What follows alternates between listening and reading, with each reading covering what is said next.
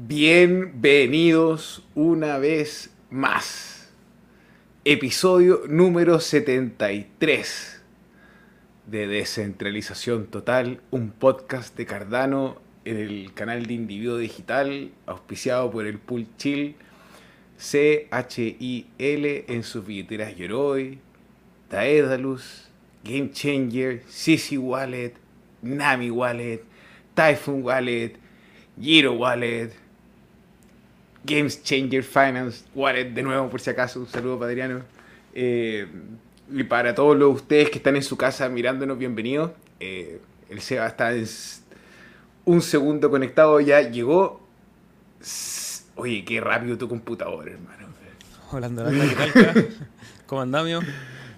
Bien, y tú, Seba, contentos del episodio número 73. Es como un año en Cardano. Hermana, terminamos así nuestro primer ciclo de Euroboros.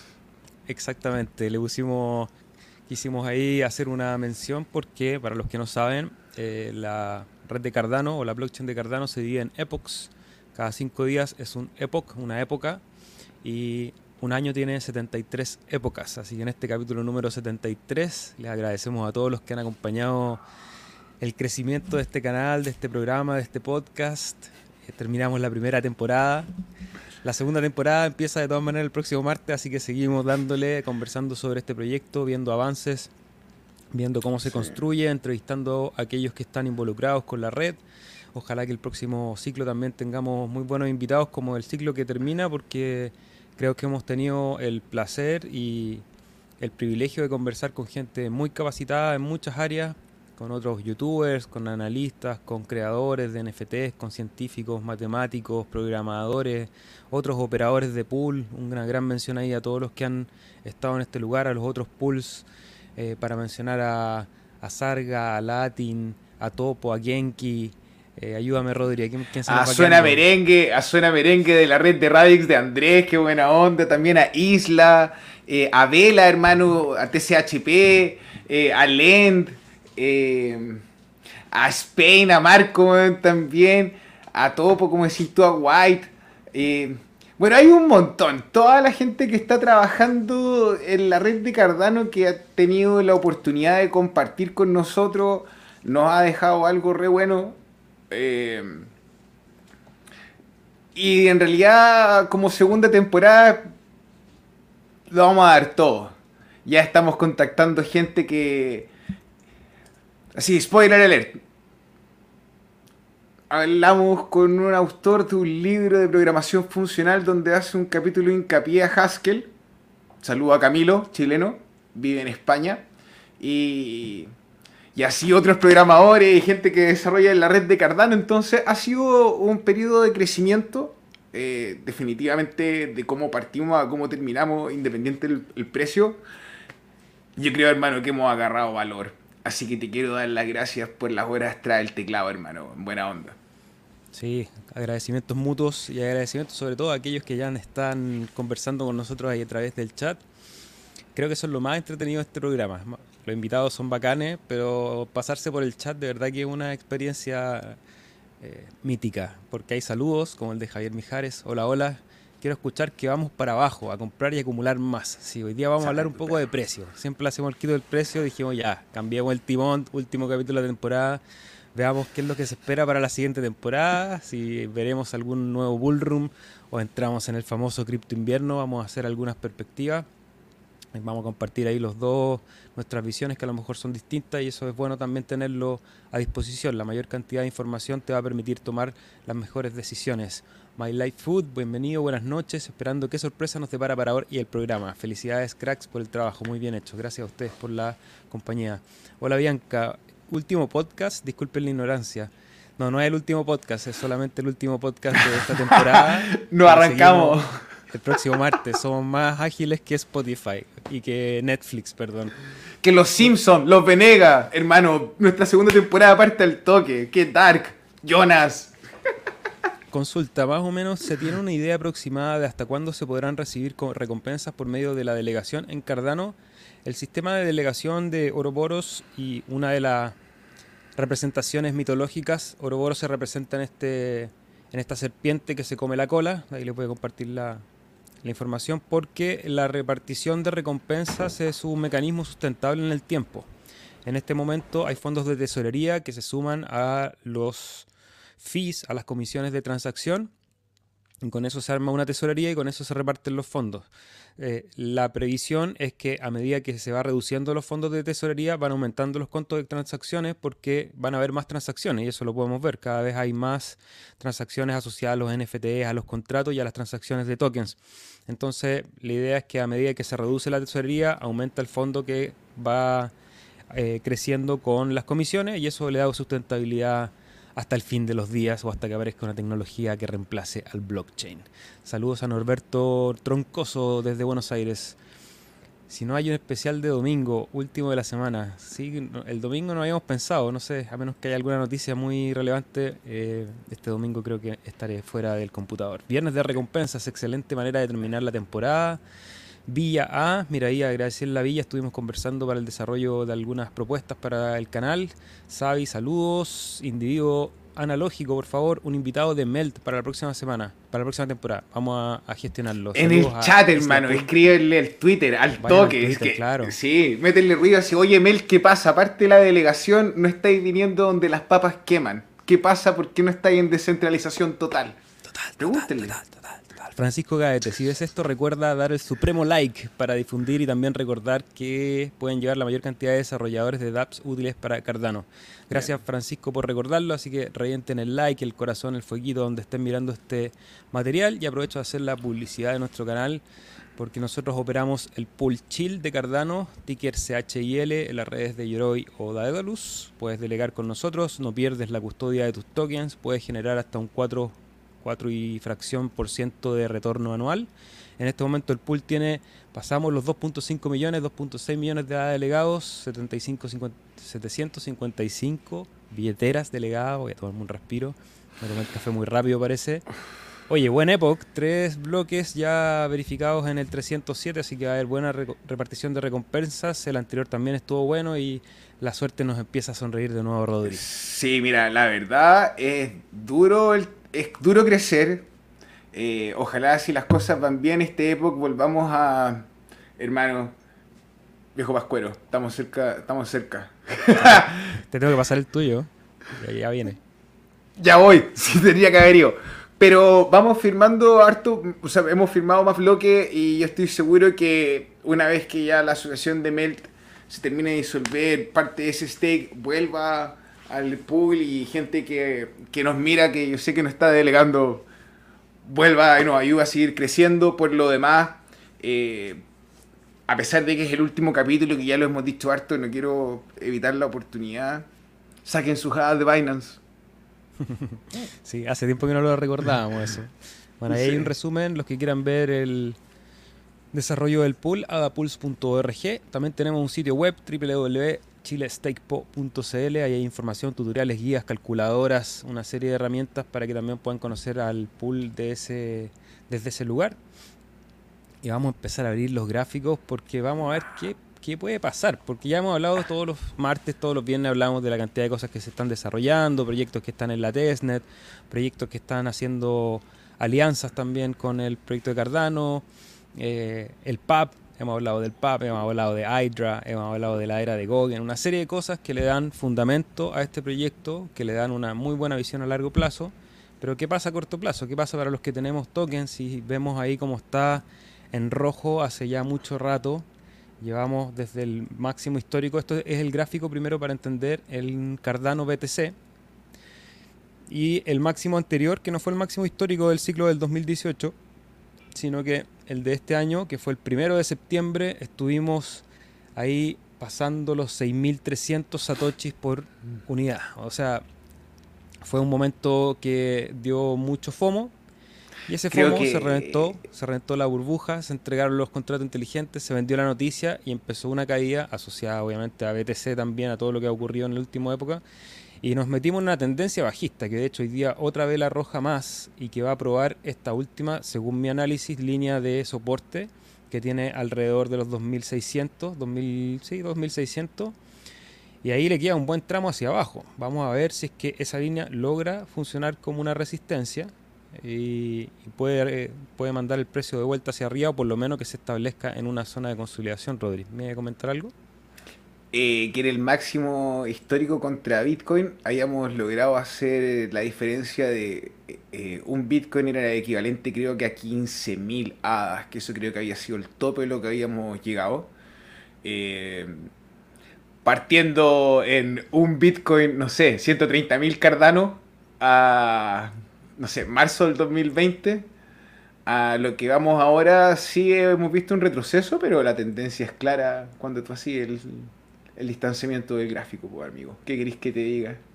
Vamos, sí, pues vamos a ver ahí algunas perspectivas de cómo se pueden repetir algunos ciclos, porque yo ya he escuchado varios analistas, primero hacer un disclaimer, esto no son recomendaciones de inversión y todo lo que ustedes ya saben, tampoco somos expertos en el análisis técnico, eso también dejarlo bien, bien expuesto, digamos. Eh, yo de todas maneras declaro haber estudiado análisis técnico, haber leído un poco, veo a hartos analistas, entonces tengo una noción. Eso no significa que sea un experto porque llevo, no sé, tres años mirando gráficos. Eh, y hay gente que está en los mercados financieros desde los años 80 mirando gráficos y puede probablemente eh, hacer mejores proyecciones y armar mejores proyectivas con estos gráficos. Y yo, en general, me gusta un análisis bien mínimo. Creo que primero también para los que quizás son, son más nuevos, entender que los gráficos tienen herramientas que son eh, infinitas, digamos. Hay indicadores que ustedes pueden poner la cantidad de rayas que se les ocurre en pantalla pero la información que va a entregar este gráfico simplemente responde a tres variables, que es el precio, ya que ustedes lo ven en el eje Y, digamos, en la altura. Entonces, mientras más arriba se van las velitas o los gráficos, el precio es más alto y mientras más abajo el precio es más bajo. La temporalidad, que en el eje X, digamos, que eh, pueden ver acá abajo, en el caso ahora estamos viendo un, gráfico completo de los cuatro años de Cardano. Ustedes podrían achicar el gráfico, depende de la temporalidad de cada una de esas velas y ver menos espacio temporal, como por ejemplo si ponemos en pantalla solamente la bajada, aquí tenemos tres meses de gráfica, por ejemplo. Entonces el eje X, tiempo, valor, o sea, precio, tiempo, y lo último es el volumen, que es la cantidad de transacciones que se hicieron en ese rango de tiempo, que en este caso hay un perfil acá abajo que lo demuestra. Entonces podemos ver, por ejemplo, que si alejamos un poco el gráfico, estamos en un momento de bastante bajo volumen, o sea, se está transando menos cantidad de tokens que, por ejemplo, en este bull run de acá, que el volumen se disparó. Ya eso ustedes le pueden seguir poniendo eh, indicadores que arman ecuaciones entre estas tres variables y te entregan, no sé, un gráfico como las clásicas medias móviles, que son estas líneas que hacen un promedio de ese precio. Entonces, entender primero la técnica básica. Y después, sobre ese gráfico, yo solamente uso, yo diría que tres indicadores. Uno que son las medias móviles, que en este caso tengo la de 200, generalmente le agrego la de 55 que me gusta para el gráfico de ADA BTC y voy usando líneas horizontales, que para los que usen TradingView pueden hacerlo con el Alt H y van tirando líneas horizontales donde yo voy marcando los lugares donde hay fuertes rebotes de precios tanto en la baja como resistencia o soportes en la alza. Entonces así yo sé en qué lugares el precio va a tender a dificultarse eh, su movimiento hacia ese sentido o de frente a rebotar. Y lo otro son las líneas de tendencia que voy juntando los altos más altos o los mínimos más mínimos, voy uniendo esas líneas y eso me va marcando ciertas orientaciones y ciertas líneas. Entonces, en esa lógica, yo hoy día en el gráfico contra BTC sigo viendo el, mercado bajista y eso también es algo de, técnica básica de, análisis técnico, es como la tendencia es tu amiga. Si tú ves que el precio va para abajo, lo más probable es que siga con camino hacia abajo hasta que encuentre un lugar de fuerte eh, soporte, de fuerte soporte, bendigo. Entonces, aquí tenemos una zona que espero que se consolide, los 2600. Si uno está haciendo compras promediadas, en la tendencia a la baja, uno es buena idea ir comprando nuestros soportes porque hay probabilidades de que ahí empiece el camino de retorno.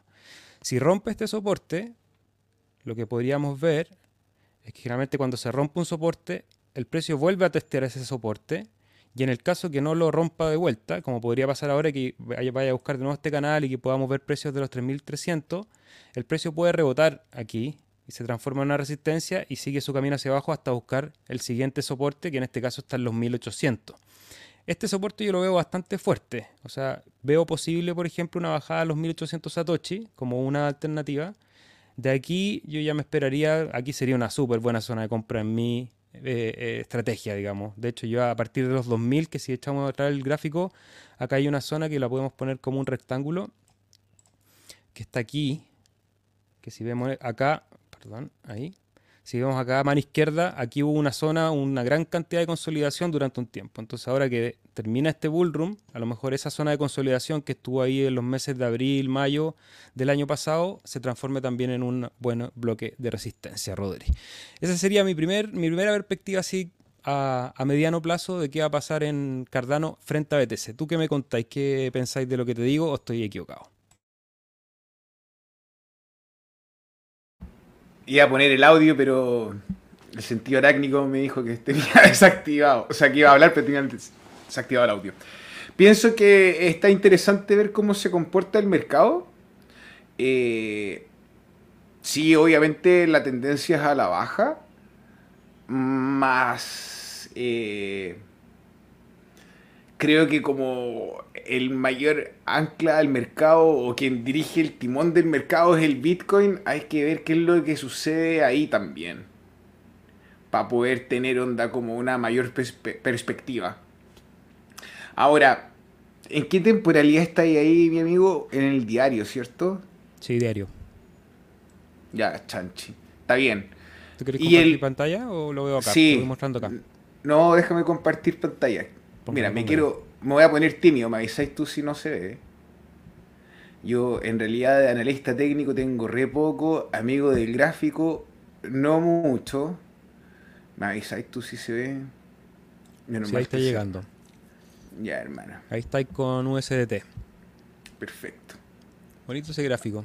¿Cuáles son las herramientas que tienes abajo? Las, las dos que, aparte de las que yo te comenté el RSI, el Awesome Oscillator, el oscilador asombroso, y el ADX y el índice de divergencia de la, de la tendencia.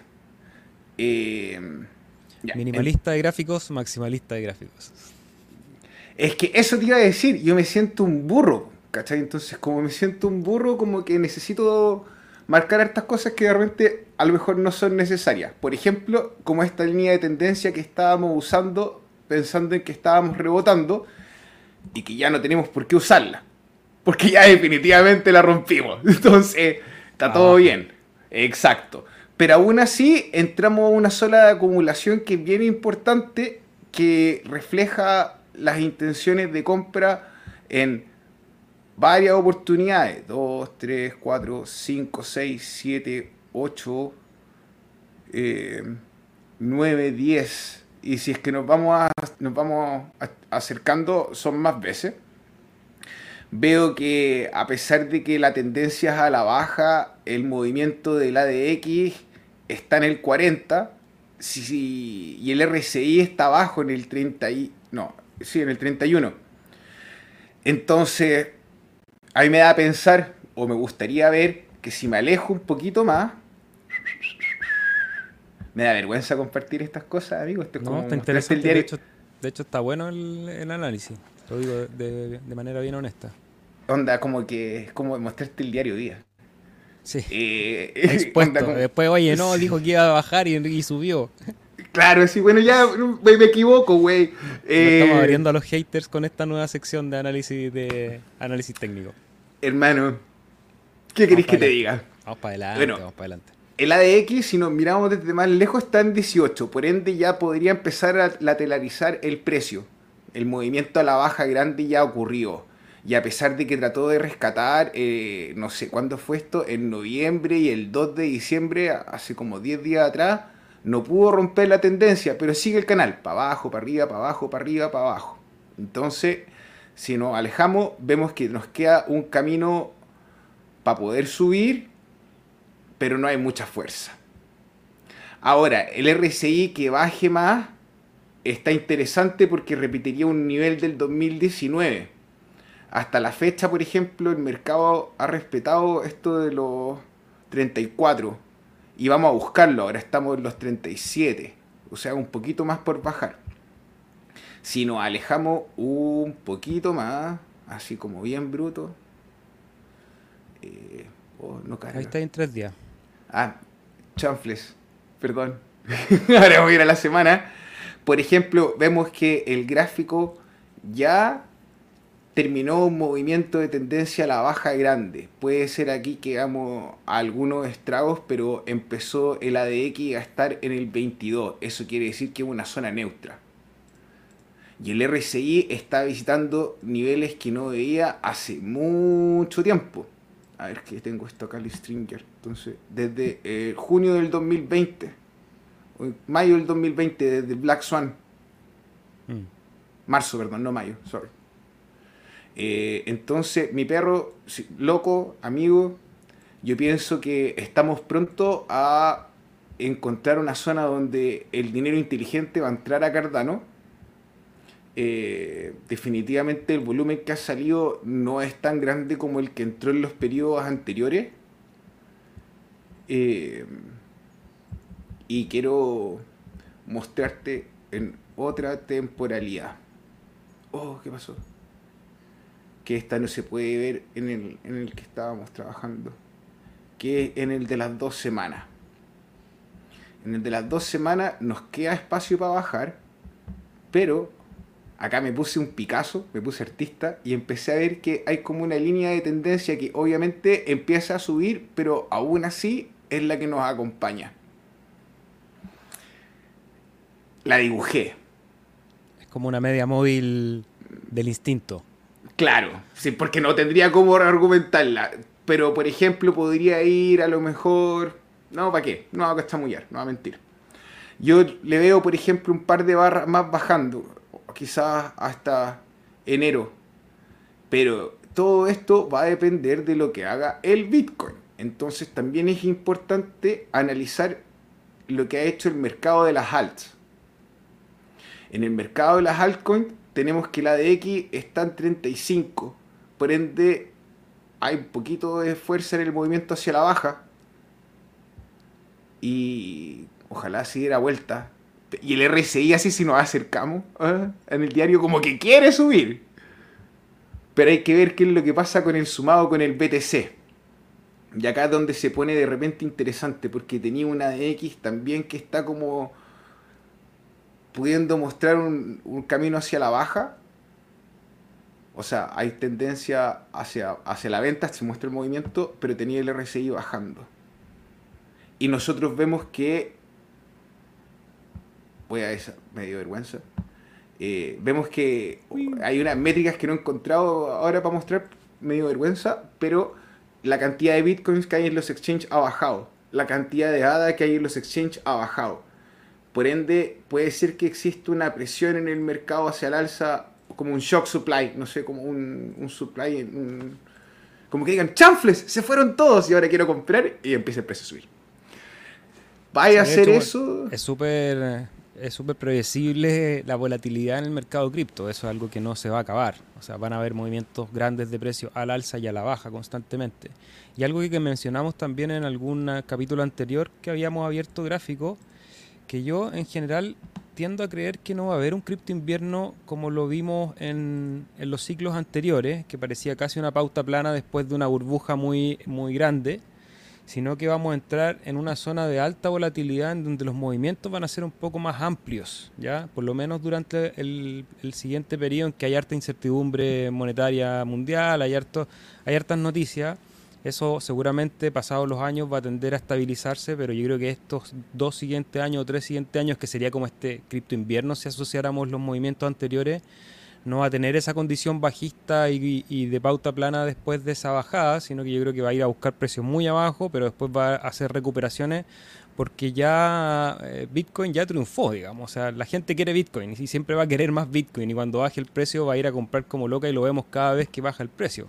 Aparece eh, el presidente de El Salvador anunciando con bombo y platillos cuántos Bitcoin compran, la gente de Grayscale eh, de manera muy abierta. Yo les recomiendo que no sigan sus ejemplos, cuando compren háganlo en silencio, a lo más digan, oye, compren en, sus comunidades internas, compren el DIP, pero no anden diciendo cuánto compran, no me interesa saber. Vendí la casa y mostré así el título de propiedad, hermano, orgulloso, sí. Claro bueno, Bukele hace, bueno, Grayscale tiene que hacerlo un poco por un tema eh, legal, que tienen que declarar cuánto compra. Me imagino que en, el caso del gobierno de El Salvador también. Pero ahí Bukele tiene una, manera bien, pone sus Twitter y compra el DIV, entra un poco en la narrativa bitcoiniana. Chiquillos, así que eso ha sido un poco el, análisis de precios. Espero que les haya interesado. Cuéntenos ahí en el chat qué les parece, cuáles son las perspectivas que tienen ustedes, si están comprando, si están vendiendo. Saludamos a Villa, saludos a Xavi. Este es vuestro legado, My Life Food.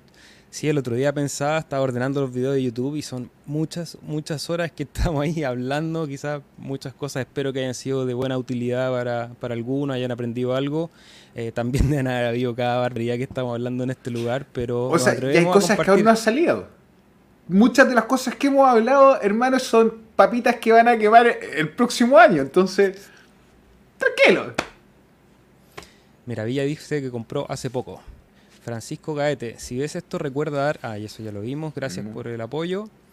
Acá hay una buena. Villa dice, el próximo hito del cardumen es llegar a los mil delegadores. Sí, yo creo que es una buena misión. Estamos ni tan cerca ni tan, ni tan cerca ni tan lejos, pero también creemos que este canal de difusión ayuda, el hecho que el pool esté rindiendo bien ayuda, que cada vez nos conocen más personas y saben la seriedad con que nos hemos tomado este trabajo, tanto desde la parte técnica, en que el pool, el servidor está ahí 24/7 al servicio de la red y también nuestro tiempo para dar buen soporte, compartir lo que vamos aprendiendo de los otros proyectos.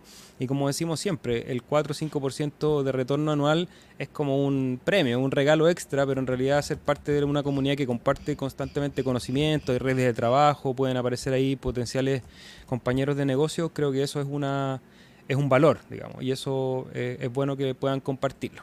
Saludos a Manu X. Fabián Barrueto, súper buena onda ambos. Próxima temporada, Charles Hoskinson para entrevista. Mira, Fabián, yo ayer tuve, ayer se me salió un poco porque me invitó el memo del canal Buscando Cripto Dinero a conversar sobre Cardano.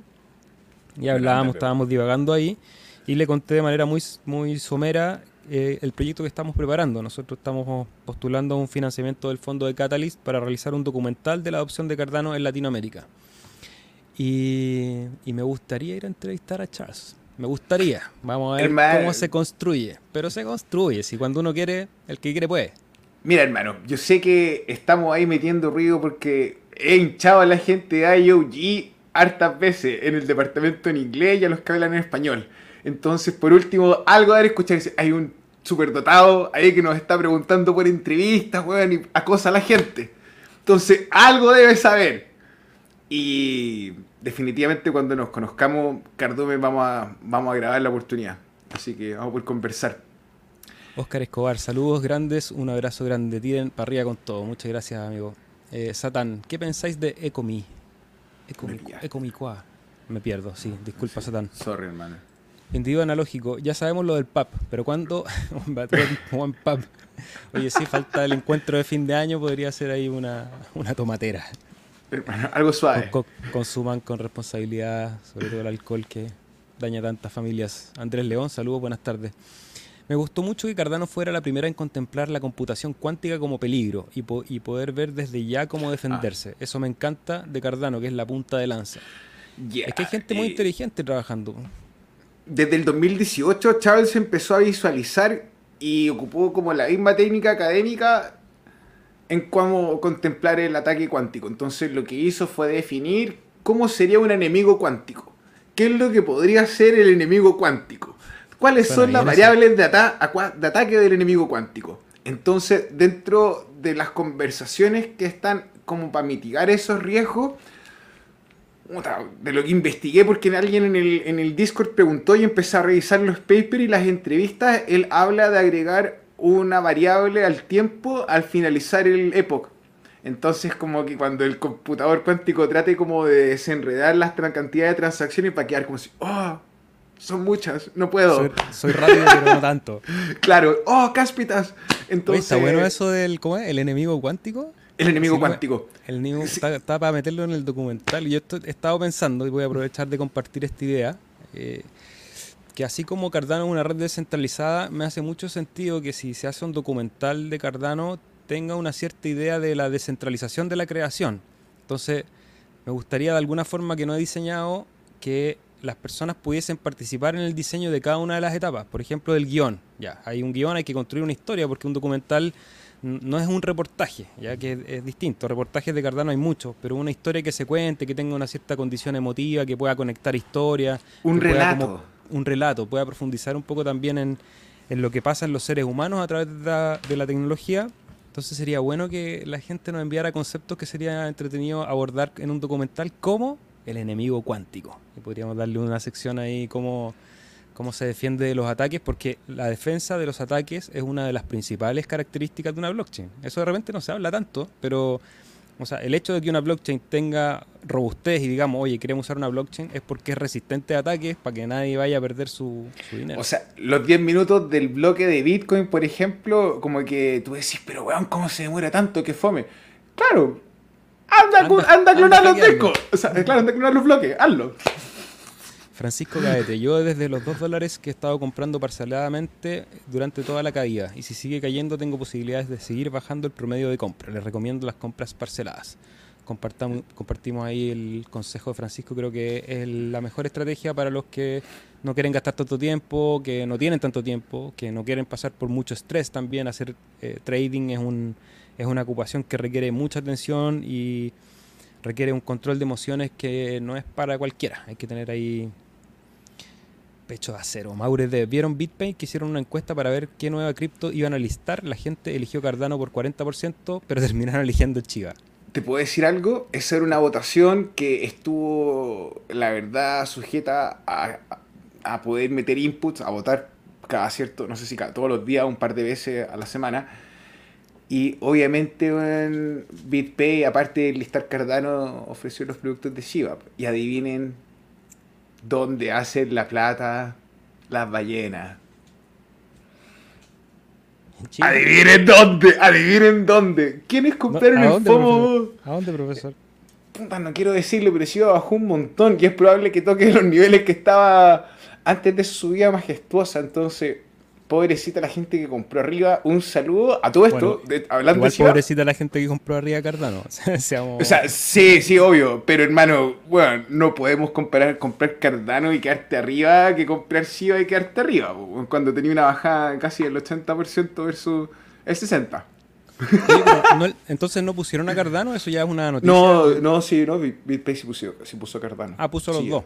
Sí, pero obviamente ah, estaba como pumping Pumping Shiva. mi apreciación. Yo, creo que voté una vez en esa votación y Cardano iba punteando, así que vamos a ver qué es lo que pasa.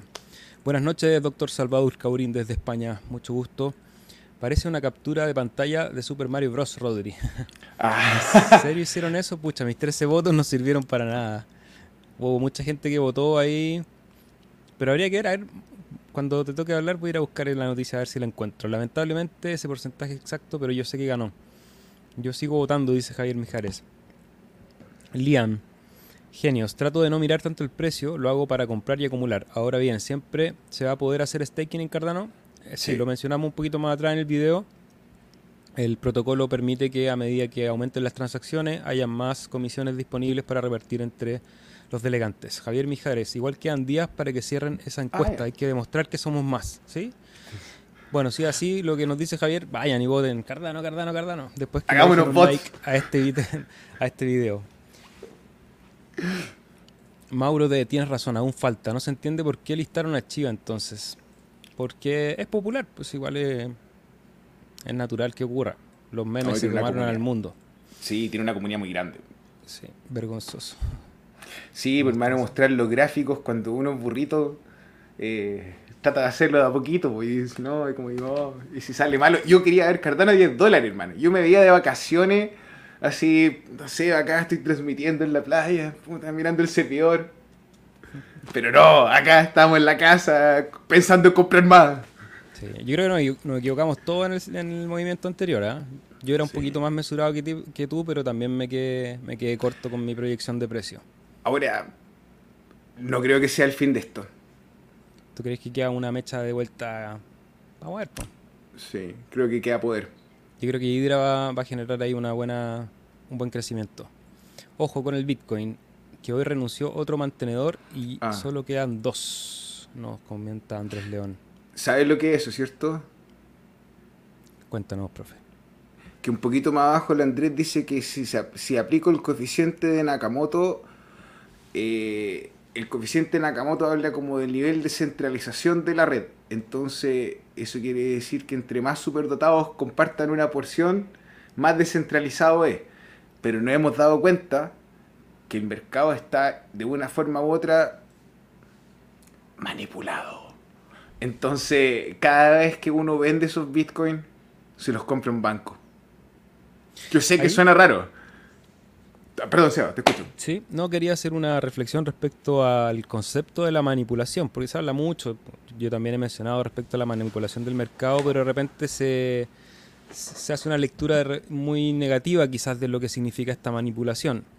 Pero en realidad, sobre todo Bitcoin y sobre todo las criptomonedas, que son no permisionadas, cualquiera con, con un poco de capital y con un exchange puede participar en el, en el juego, digamos.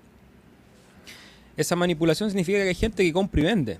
Y que hay gente que tiene mucho capital y vende y compra y hace su jugada. No hay, no hay nada demasiado oscuro, creo yo, detrás, digamos. Es especulación al final, que es lo que ocurre en cualquier mercado. Hay gente que acumula grandes capitales de una u otra manera, usa la información, usa las herramientas que tiene en su, en su poder, digamos, y con eso hace los movimientos que para ellos son más convenientes. En ese sentido, un juego bien egoísta, obviamente, porque cada uno vela por sus propios intereses, como lo hacemos todos, digamos. Ahora, esos intereses obviamente que tienen diferentes pruebas de intención, que es algo que hemos conversado en este canal. Entonces, nosotros creemos que parte de generar un cardumen de, pequeños inversionistas, de holdear, de decir, oye, somos dueños de este protocolo y no lo vamos a soltar tan fácil para que otras personas después tengan ese poder de moverlo, eh, como comunidad empezamos a tener cierto poder también en el juego. Y, no hablo solamente del cardumen de, de Individuo Digital y, Chile Stake Post, sino de, otras redes y otras comunidades que se están armando en Latinoamérica, territoriales, eh, los grupos de trabajo. Entonces, eso también le da cierta resistencia a esa manipulación que es gente comprando y vendiendo. Ah, ¿Puedo ahí, hermano, aportar el debate? Gracias, brother. O sea, cuando tenemos entonces en este minuto contemplando que existe un escenario medio difícil en la economía mundial. Ay, casi se me sale, hermano. Se me acuerda lo de la censura del YouTube y como que... Entonces, cuando tenemos un escenario de dificultad en la economía mundial, vemos cómo quienes poseen mayor capital deciden proteger y resguardar sus bienes y su valor en diferentes activos.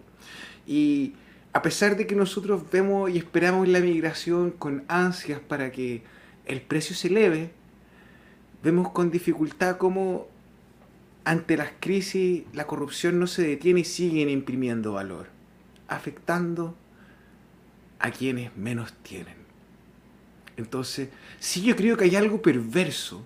Puede ser que tenga un poco de drama y en el relato, sí, obvio, clickbait, no, no sé, o me gusta el drama, soy exagerado pero yo, lo, yo, yo pienso que es una actividad... Eh, es que no quiero decir esa palabra, pero perversa. Perversa, no contemplar cómo afecta las políticas monetarias al resto del mundo y te das cuenta que tenéis países que están en condiciones súper desiguales. Eh, y eh, en un mal extremo del, del torque, ahí en la palanca del mundo donde es como tratamos de levantar al resto en el lado más débil, eh, nada, creo que sí, esto es un, un, tablero de ajedrez. Pero, pero haber sido suave. Enrique Medina, saludos. Compré y muy feliz. Manu entró al pool con poco. Aquí no hay poco ni mucho. Aquí es ser parte de lo que estamos construyendo. Así que bienvenido, Manu. Cualquier duda ahí a través del Discord. Rodolfo Jiménez, ahora mismo, ¿qué pool me recomiendas? ¿Chill o Sarga? Te recomiendo Chill. Trabajamos CHIL. Aquí tenemos tienes en pantalla a los dos operadores del pool. Hemos tratado de hacer un trabajo serio, entretenido, que, tenga varias características que puedan conquistar a las personas para que deleguen con nosotros. Donde tú delegues en cualquier pool de la red que esté bien manejado, el pool de Sarga es un excelente pool, está muy bien manejado también, va a generar una rentabilidad muy similar, alrededor de los 4 o 5% al año. Y nosotros tratamos de sobre eso entregar el producto agregado que es el soporte en el canal de disco, los podcast dos veces a la semana, atención 24/7 y bueno, eso, eso. Así que te recomiendo Chill. Bienvenido si quieres delegar en Chill. Si vas donde salga, manda saludos, que hay muy buena gente también. Enrique Medina, son las 22 horas de Europa. Saludos. Oye, sí, esta semana me ha tocado, he estado todos los días y después a las 8 tenemos otra transmisión y mañana tenemos otra transmisión. Aprovechamos de dejar los invitados Eh, mientras nos dejan su like ahí por la transmisión, mañana vamos a estar conversando en una actividad que se llama Hack for All. Cuéntanos, Rodri, un poco si cachai de qué se trata y para que Eh, participen los amigos. Ya voy a partir con la verdad. Tengo un amigo que tiene una empresa de infraestructura eh, de servicios de red y estábamos conversando sobre las ventajas de Cardano y lo que ofrece. Y como que lo traté de invitar a conversar, a, no al podcast, sino que a hacer negocio y me dijo, hermano, esto, esto es difícil frente a su socio. Pero me dice, me llama una semana después, me dice, oye, ¿sabéis que mi amigo me dice, mi socio quiere contactarte? ¿Le, le puedo dar tu teléfono? Sí, pero obvio. Y de repente me dice, ¿sabéis que tengo una actividad que llevo haciéndola tres veces en el año que es Hack for All, que sería como una comunidad de hacking o de difusión de formas de sacarle el mejor provecho a las cosas, a las actividades rutinarias de cada uno. No quiere decir que sea hacker eh, Anonymous, sino que eh, es como un estilo de vida, cómo sacarle el mejor provecho a toda su actividad y es una comunidad que donde estuvo Prosus Corp, que es una criptomoneda desarrollada en Chile, eh, sponsor ahí, un datazo.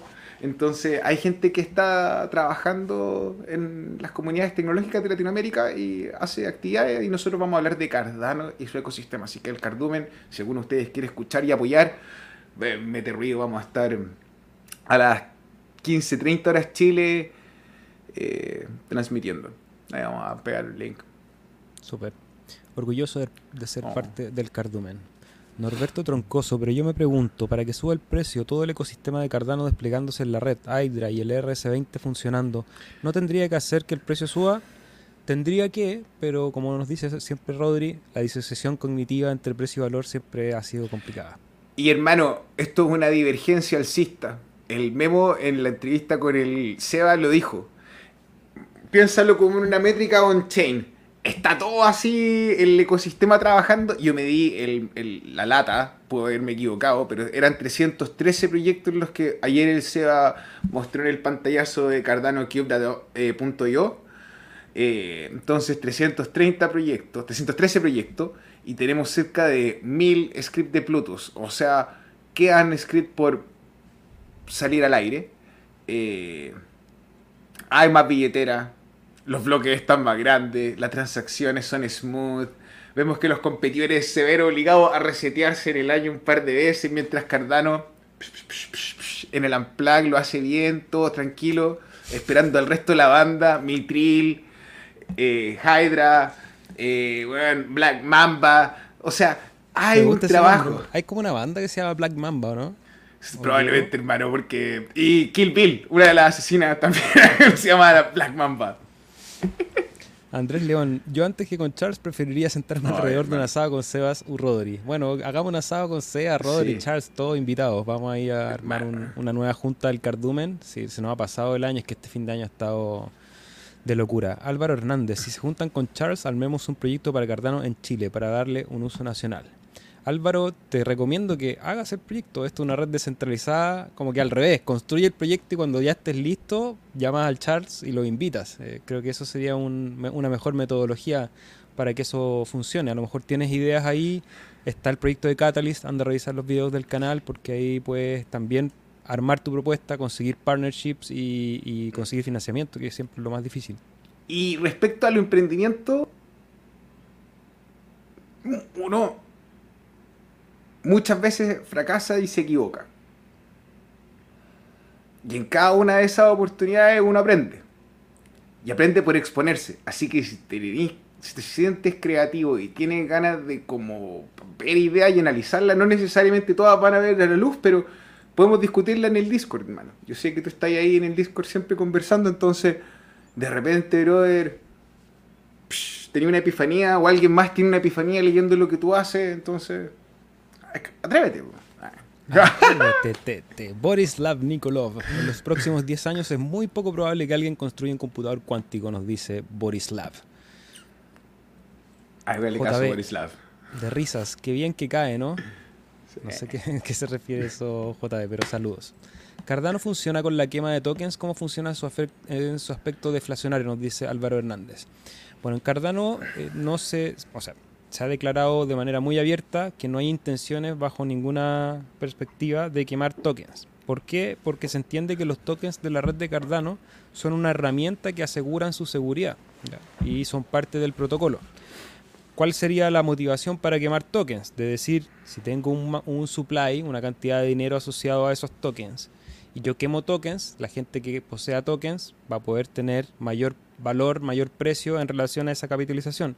Pero eso es un poco engañoso, porque en este caso todos los tokens de Cardano ya están minteados, son de alguien, digamos. Todo el, Cardano lo tiene alguien, ya sea la tesorería de Cardano, los tienes tú, lo tengo yo, los tiene en una billetera, los tiene, no sé, en un exchange, están todos distribuidos en la red. Entonces, ¿quién va a quemar los tokens? ¿De quién van a ser los tokens que vamos a quemar?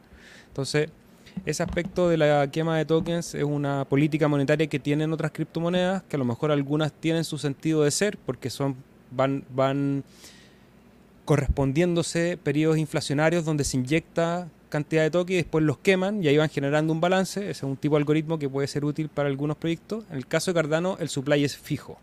Es un supply conocido, son 45 mil millones de unidades. ¿Eso qué es lo que nos da?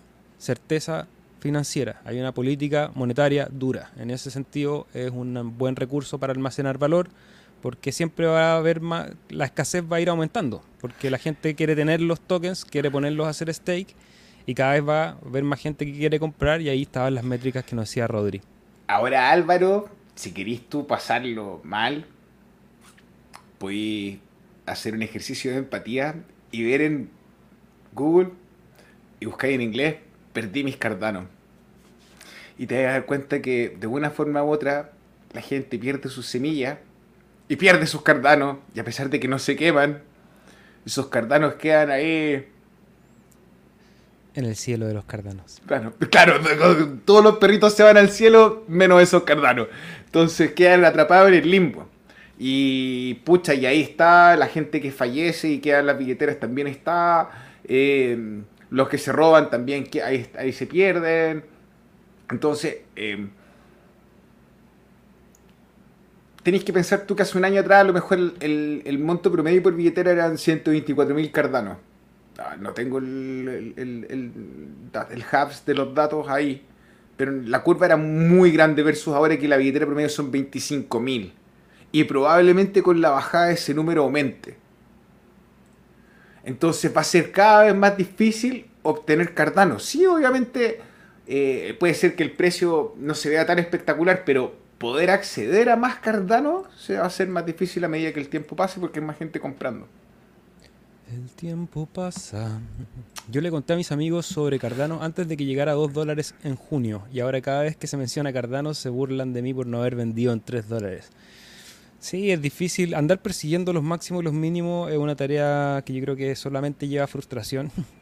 creo que lo mejor es hacer un plan, ponerse metas, ser paciente, ser disciplinado y respetando el plan, que a la larga eso va dando resultados. Claro, a mí también me hubiese gustado vender en tres y estar comprando ahora. Pero yo no vendí porque también hay un riesgo. O sea, cuando estaba a 3, por algo estaba el precio a ese valor, digamos, porque había mucho interés y había potencial de que siguiera subiendo pero el mercado se dio la vuelta nomás. Pero en un escenario futuro, capaz que llega a 3 y tú ansioso y dices, no, si ahora sí que vendo, porque va a volver a hacer el mismo juego y después se va a 5 y sigue su camino hacia arriba.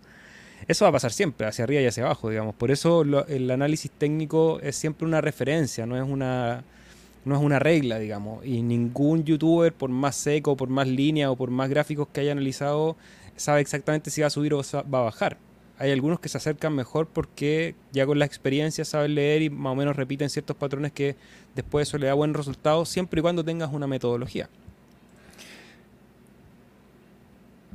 Diego Campos. Hermano, dile que si se ríen de ti porque no vendiste en 3 dólares, ríete de ellos cuando vendáis en 10. Suave. Cuando estemos en el yate a los 32. Diego Campos, ¿qué opinan de Sunday Swap? Quizás sea una pregunta repetida, pero me interesa su visión. Bueno, SundaySwap es uno de los tantos proyectos de exchange descentralizados que están en la red de Cardano. Desde la semana pasada están en un proceso de testnet. La testnet está funcionando, puedes usar los swaps ya que es el intercambio de token a token y también puedes usar los pools de liquidez que te generan una cierta rentabilidad. Han aparecido algunos bugs, yo no he visto grandes bugs por lo menos, está funcionando en la testnet, vamos a ver cómo pasan a la mainnet. ¿Qué es lo que opinamos? Yo creo que Sunday Swap ha hecho un trabajo muy interesante, han sido los que han avanzado más rápido, han construido una tremenda comunidad, han hecho mucho marketing, entonces eso también les va a dar cierta atracción en el comienzo. Eh, creo que es una buena idea eh, si en algún momento se puede comprar, siempre analizando el mercado con muchas variables. Pero yo creo que Sunday Swap puede estar aquí un buen tiempo para acompañarnos en el ecosistema Cardano. Pero también hay otros exchanges, o sea, va a haber una gran competencia. Tenemos a Cardax, a Maladex, a Ergodex, a como 10, 15 que andan ahí Y sabéis lo entretenido de esto es que a pesar de que existe una competencia, el ambiente colaborativo que ha desarrollado IoG, IOHK con el, con el código abierto ha hecho que estas personas de Sunday Swap como de otros equipos se acerquen y le digan, wey, como, como que tengo un problema. Échame una manito. claro, ayúdame. Y, y IOG se involucra, les ayuda, tiene reuniones con distintos proyectos y ya entre ellos empiezan a conversar. Entonces ya Mel, por ejemplo, sacó partnership con Sunday Swap. Eh, y así Ada Handle con Meld eh, y así otros proyectos empiezan a asociarse y vemos como le... World Mobile Token. Claro. Entonces... El mismo Cardax. Eh, ¿Cómo, hermano? Esto es como en el mundo micótico, hay una, hay una que se llama la microrisa. Puede ser que me equivoque, pero es como un, un hongo que se adhiere a las raíces de los árboles y hace billones y billones de conexiones como y come por todos lados. Calladito, silencioso, comiendo. Andrés León ya lo decía, lo de Bitcoin parece que... Porque parece que todos los planetas se siguen alineando para que la fundación UTXO pueda ser una alternativa a los mantenedores de Bitcoin. Comenta Rodri. A ver, la gracia que tiene Cardano es que, bueno, Ergo también, eh, logran sacar contratos inteligentes bajo el modelo de contabilidad que tiene Bitcoin. El UTXO o el Extended UTXO en el caso de Cardano. Entonces, como todo este trabajo académico y, viene la gente hablando que... Mira, sabéis que yo he hablado con hartos programadores y de la concurrencia, sabéis que me dicen que no es tan difícil el tema. Sino como que es la falta de costumbre en escribir Haskell, como en la semántica, eh, como en cuanto al paradigma, pero es por flojera. Es como people like to whine, le gusta quejarse. Eh, como que con todos los programadores que he escuchado así que hablan, no, yo programa funcional, eh, bueno, es una comodidad.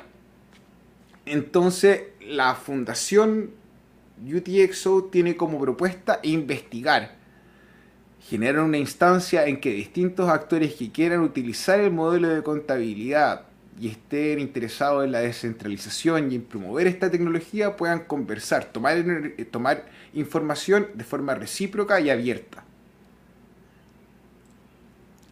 Liam nos comenta, blockchain y los bancos centrales me hacen acordar a la Guerra Fría, donde Estados Unidos y la Unión Soviética se peleaban por instaurar en el mundo el capitalismo o comunismo.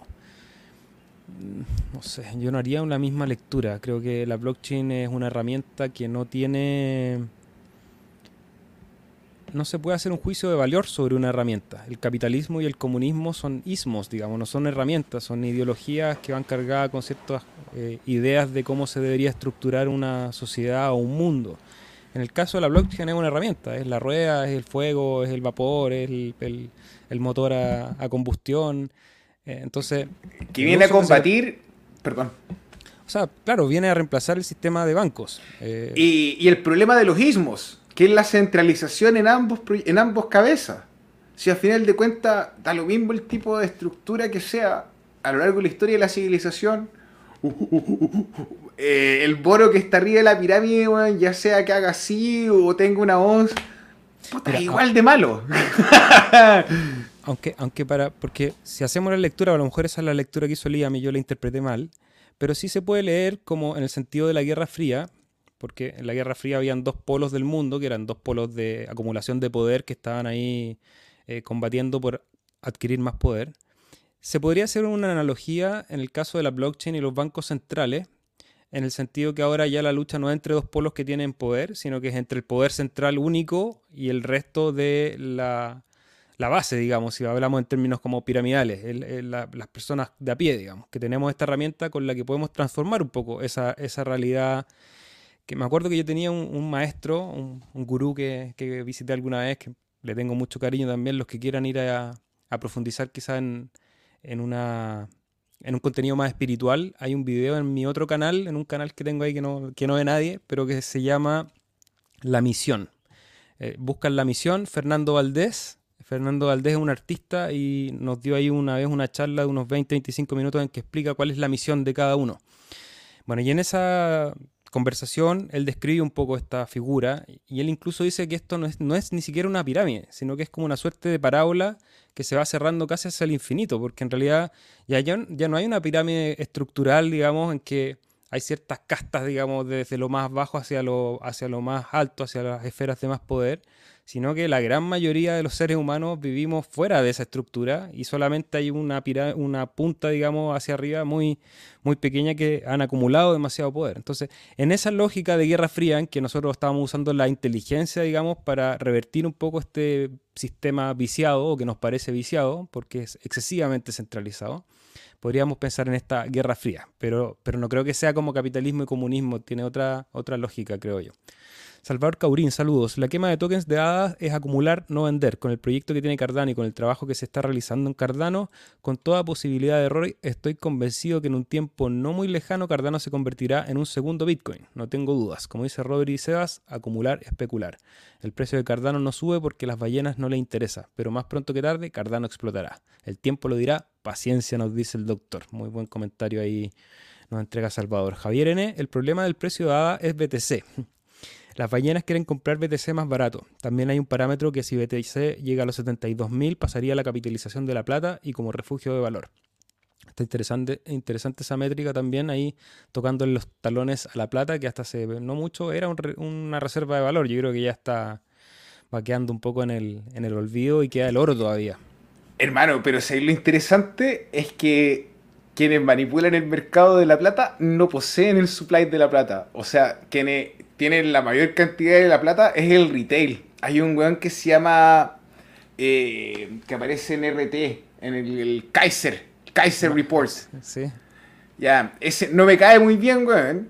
Pero ese weón tiene un montón de plata. Y ese weón en su directo hace años empieza a decir: si quienes tienen la plata empezaran a chortear hacia el, mercado con la plata, harían tira a JP Morgan. No podría, no, no podrían no tienen el supply suficiente.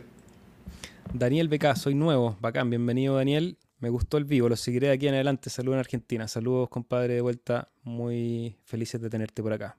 ¿Qué es quemar tokens? Hay ciertos mecanismos algorítmicos en algunas criptomonedas en donde la red toma decisiones y hay tokens que desaparecen de la blockchain. Los eliminan, se van bueno, hay, hay, diferentes metodologías, ahí no soy experto técnico, pero hay unas en que se eliminan de la blockchain y en otros como que van a una suerte de papelera, si lo hiciéramos el... una billetera cementerio. claro, una billetera cementerio. Ever Enrique, saludos, muchachos, genial post. ¿Qué opinan de Coti? Yo sé que a ti te gusta hablar de Coti, Rodri. A ver, Coti tiene en este minuto una estructura que se ha ido aflojando, tiene una billetera específica, corre en la red de Ethereum y tiene su propio modelo de transacciones también y que tiene una estructura centralizada como blockchain y tiene una estructura centralizada como red propia. Esta red propia que tienen tiene la ventaja de que es reversible. Y esa es una de las razones por las cuales se eligió a, eh, Coti como el emisor, el issuer eh, de JED. Porque al ser una moneda estable con este como posibilidad de respaldarla con una criptomoneda, pero sigue siendo descentralizada, tiene que tener ciertas garantías regulatorias como el banco. Entonces la posibilidad de que el protocolo esté dividido en dos partes, quienes consumen la liquidez y quienes la entregan, y solamente quienes la entregan van a ser personas que estén aprobadas por el, comité de COTI, que es centralizado, eh, va a ser una propuesta interesante para la banca y para los países, para poder migrar, porque aún a, pesar de usar tecnologías que permiten la transparencia y tienen como eh, fines nobles, les permite tener el control igual. Ahí agregaría a lo de Coti que es un sistema de pago. Ya tienen ahí una herramienta que es AdaPay también, eh, que es asociada al proyecto de Coti, junto con Jet, que es una de las stablecoins que se está preparando en el ecosistema de Cardano. Y también considerar que es una buena idea tener COTI, porque también puedes hacer staking. tiene algunas limitaciones que son eh, un poco engorrosas, por eso yo todavía no lo he recomendado, pero están haciendo algunos cambios en ese protocolo, pero puede hacer staking. Y yo creo que si se logra imponer como una solución de mercado, creo que puede ser súper rentable porque la cantidad de, de comisiones que van a pasar por esa red, y si tú tienes un pedacito de esa red, puede también ser una buena herramienta para el flujo efectivo. Daniel nos dice que ADA le dio muchas alegrías cuando compró abajo y llegó a un dólar. Siendo trader, lo holdeé y lo vendí en casi máximo por lógica de gráfico. Hoy está acumulando nuevamente y tengo un plan de acumulación. Felicitaciones, Daniel. Espero que muchos de los que están aquí ya hace un rato hayan podido tomar esas oportunidades. Se dice que el último BTC se va a minar para el 2140. ¿Cardano va a durar el mismo tiempo que BTC? Creo que sí yo el otro día busqué el dato, sabes que no lo encontré, pero el gráfico parecía que era como similar. Es lo, mismo, creo, pero creo que es lo mismo, hermano. Yo lo escuché en el Cardano, en el Cardano Effect, que era como este podcast que tenía el, el Digi, el Rick y el, el Philip, que me cae mejor que Scar, que tiene dos pools, no seis como Philip. O sea, como el de Digi. Guatón. Leonardo, Leonor Rodríguez, ¿cómo estás? Bienvenida. Nos dice IBM ya tiene un computador cuántico. No tiene un computador cuántico IBM. Tiene una publicidad de un computador cuántico. Hay que ser. La palabra cuántico se ha usado en términos muy de marketing. Hay que tener ojo con eso. Hay una imagen que hay un computador IBM que parece una nave espacial. Y hace una puesta en escena. Eh, en realidad, computadores que hagan cálculos de procesamiento a nivel cuántico están solamente en etapa experimental. Google tiene, Google como enterprise, como empresa, tiene todos los años eh, un miembro que va a estas exposiciones de blockchain y les cuenta qué es lo que están haciendo los computadores cuánticos que ellos desarrollan. Entonces, ya la gente que está en, el medio tiene conocimiento y tienen conversaciones y dicen, bueno, y este año el computador o lo que la hipótesis de nuestro computador va a poder hacer esto, esto, esto y esto otro. Entonces la gente que está en la conferencia dice, mmm, anota esto, esto, esto, esto, otro. Y es de Google, weón. No, no sé, ahí está el de IBM. Si yo había visto la noticia. Y aparece así esta imagen, así súper marquetera, y hay un video. Puedo estar completamente equivocado.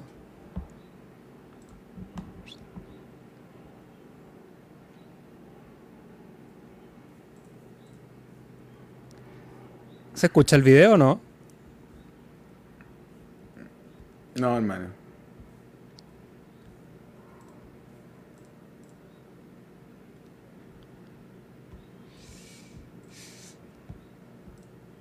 Bueno, ahí pusimos, no sé si escuchaba el video, pero, pero lo quise poner un poco para que vean que es una puesta en escena de, de, marketing. Pero bueno, hay que seguir estudiando de todas maneras, que puedo estar equivocado. Si estoy equivocado, verifiquen lo que les estoy diciendo y y podemos contrarrestar esa información. ¿Cómo andan? ¿Saben si la agenda de Hoskinson hay eh, hacer una gira a Sudamérica? Saludos desde Buenos Aires. Sí, yo dijo, la TAM dijo la TAM 2022, pero hermano, ¿sabéis que yo prefiero que se concentren en Hydra a que, me a que nos venga a saludar, si me preguntan a mí? Mauro D., ¿qué opinas de Ergo Rodri? Vengo invirtiendo fuerte junto a... Eh, creo que Ergo es tremendo proyecto. Eh, ojalá a ver, si hablamos de precio, ojalá que no baje los 5 dólares. Eh, pero si baja, hermano, también, tremenda oportunidad. Si tú te das el trabajo de ver la página de Ergo, tiene su sección en español como eh, un montón de artículos que vienen a explicar un poco cuál es la misión y lo que busca hacer Ergo y su distribución, cómo es más justa, cómo, no tiene, cómo tiene este método anti-ASIC. Eh, y cómo ya tienen la idea de revolucionar la industria a través de los contratos inteligentes entre el PO y el POS. Entonces... Ergo. Stacker, la explicación de la quema de tokens es que Cardano no complace a los inversores. Cardano construye valor. Mi perro. Daniel dice que va a vender a los dos 2,5. Sabi, qué fácil es ver las gráficas a toro pasado, sí. Sí, obvio, obvio, hermano. Siempre es fácil ver cuál fue el máximo histórico cuando ya pasó.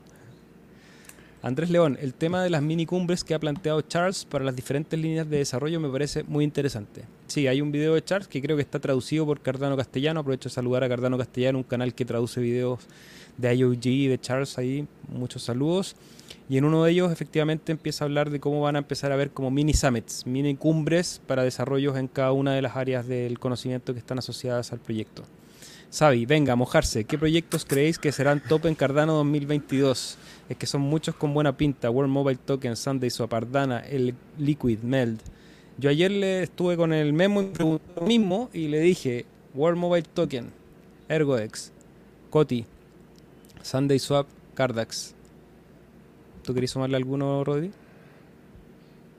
Indigo Protocolo Índigo, eh, a ver, hermano. ¿Qué te gusta a ti? Singularity. Singularity, SDAO, Nunet. Eh, es que ahí tenéis tú una bolsa de canasta, bueno, interesante. Cardax. Eh, un saludo para el Ryan. y para ver proyectos para que puedan estudiar, siempre les vamos a recomendar Maladex. que voy a poner en, en, pantalla. Sí, Maladex también me parece que puede tener que es este sitio que está en pantalla, que es Cardano Cube. Lo voy a dejar también en los chats para que lo puedan ir a clicar directamente. Acá hay un resumen de los 314 proyectos, dijiste, que están en desarrollo dentro de la red de Cardano. Sí, ahora es... Ir a estudiarlo. Esto es con fecha del 10 del 12 del 2021. Después no van a ver el capítulo 3 días y que hayan 500 proyectos y digan, este bueno no sabe contar. Pero a la fecha de hoy hay 313, 314 proyectos. Bacán. Lucas Oliveira, felicitaciones, saludos desde Brasil. Eh, belleza, belleza. Aquarius Reef 5G, el sistema bancario son los dinosaurios y blockchain es el meteorito. Juanma López, saludos desde Jerez, mucho cardumen por aquí, fantástico canal.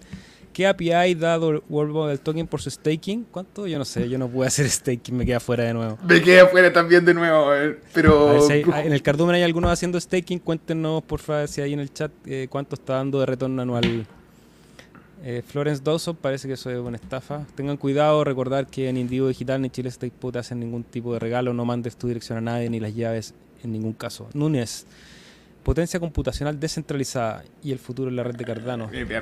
Buena, saludos al campeón Jasmani, ahí siempre también está en el chat compartiendo súper buena info. Gracias Jasmani, un gran saludo.